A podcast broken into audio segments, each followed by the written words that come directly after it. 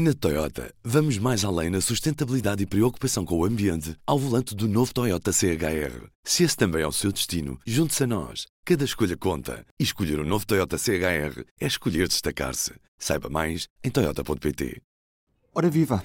Hoje vamos para o leste europeu, mais precisamente para a Moldávia, onde a candidata para a União Europeia, Maia Sadu, venceu as eleições presidenciais neste país no passado domingo. Estamos a falar do país mais pobre da Europa, um em cada três moldavos está fora do território moldavo. É o triunfo do movimento político pró-europeu na Moldávia. Ficamos então a olhar na Moldávia com o jornalista da secção Mundo, do Público, Pedro Bastos Reis. Olá, Ruben. Quem é que é esta nova presidente da, da Moldávia? A presidente eleita da Moldávia é Maia Sandu, portanto pertence ao Partido Ação e Solidariedade, um partido de centro, centro-direita, um, europeísta, e a Maia Sandu, portanto, conseguiu a vitória com, com 57% dos votos, uh, derrotando o, presidente santo, o Igor Dodon, que ficou-se pelos 42, mais ou menos.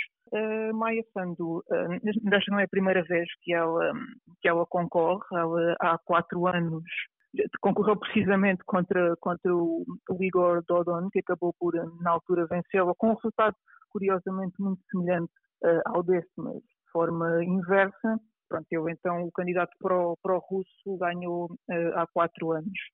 Uh, a Maia Sandu, entretanto, também foi a primeira-ministra, portanto, ela, durante cerca de cinco meses, entre junho e novembro de 2019, num, num pequeno acordo parlamentar que houve entre o Partido Socialista, que é o partido do, do presidente cessante, e o, e o Partido Ação e Solidariedade da Maia Sandu, ela chegou a, a primeira-ministra, mas pronto, por falta de, de apoio no, no, Parlamento acabou por, uh, por demitir-se.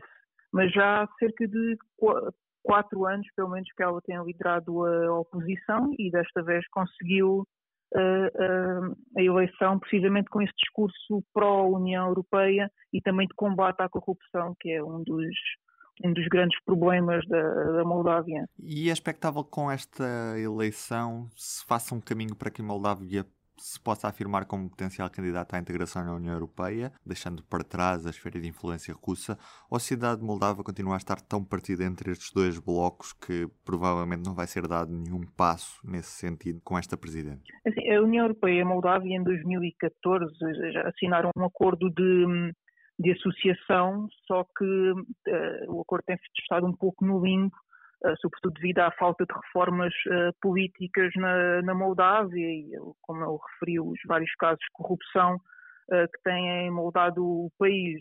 Maia Sandu fez campanha precisamente de defender essa aproximação, mas, curiosamente, assim que foi eleito, também já fez um, um discurso um pouco de conciliação, também a piscar um pouco o, o olho, digamos assim, ao, ao eleitorado que será mais pró Rússia. A Moldávia é um país pequeno, tem cerca de 3,5 milhões de, de, habitantes, é também um dos países mais, mais pobres da, da Europa e está muito dividida entre os, eh, os apoiantes ou que defendem a maior aproximação à União Europeia para uma via mais progressista para o país e os que defendem que deve continuar sob a esfera de, de influência uh, da Rússia.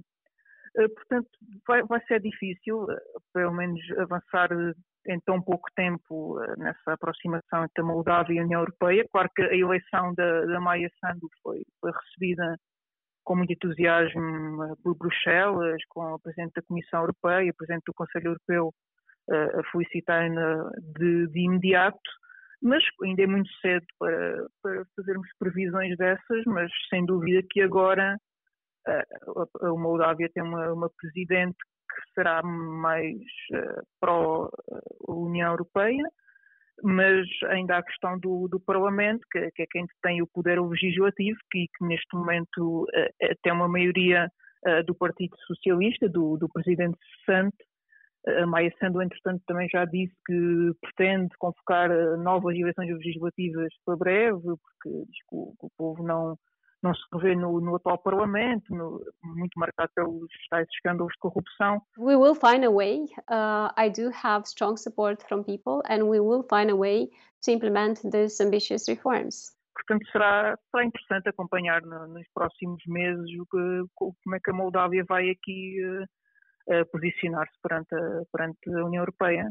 Outro caso de conflito neste momento passa-se na, na, Bielorrússia, precisamente sobre esta influência russa que esteve muito em, em, debate nas últimas eleições e cuja situação, de certa forma, ainda não está resolvida. Como é que está a situação no país nesta altura? Bom, a Bielorrússia, já as eleições presidenciais que, que deram a, a reeleição ao presidente Alexander Lukashenko, que está no poder há há 26 anos foram em 9 de agosto. A União Europeia não, não reconheceu os resultados, denunciando a fraude eleitoral que, que existiu.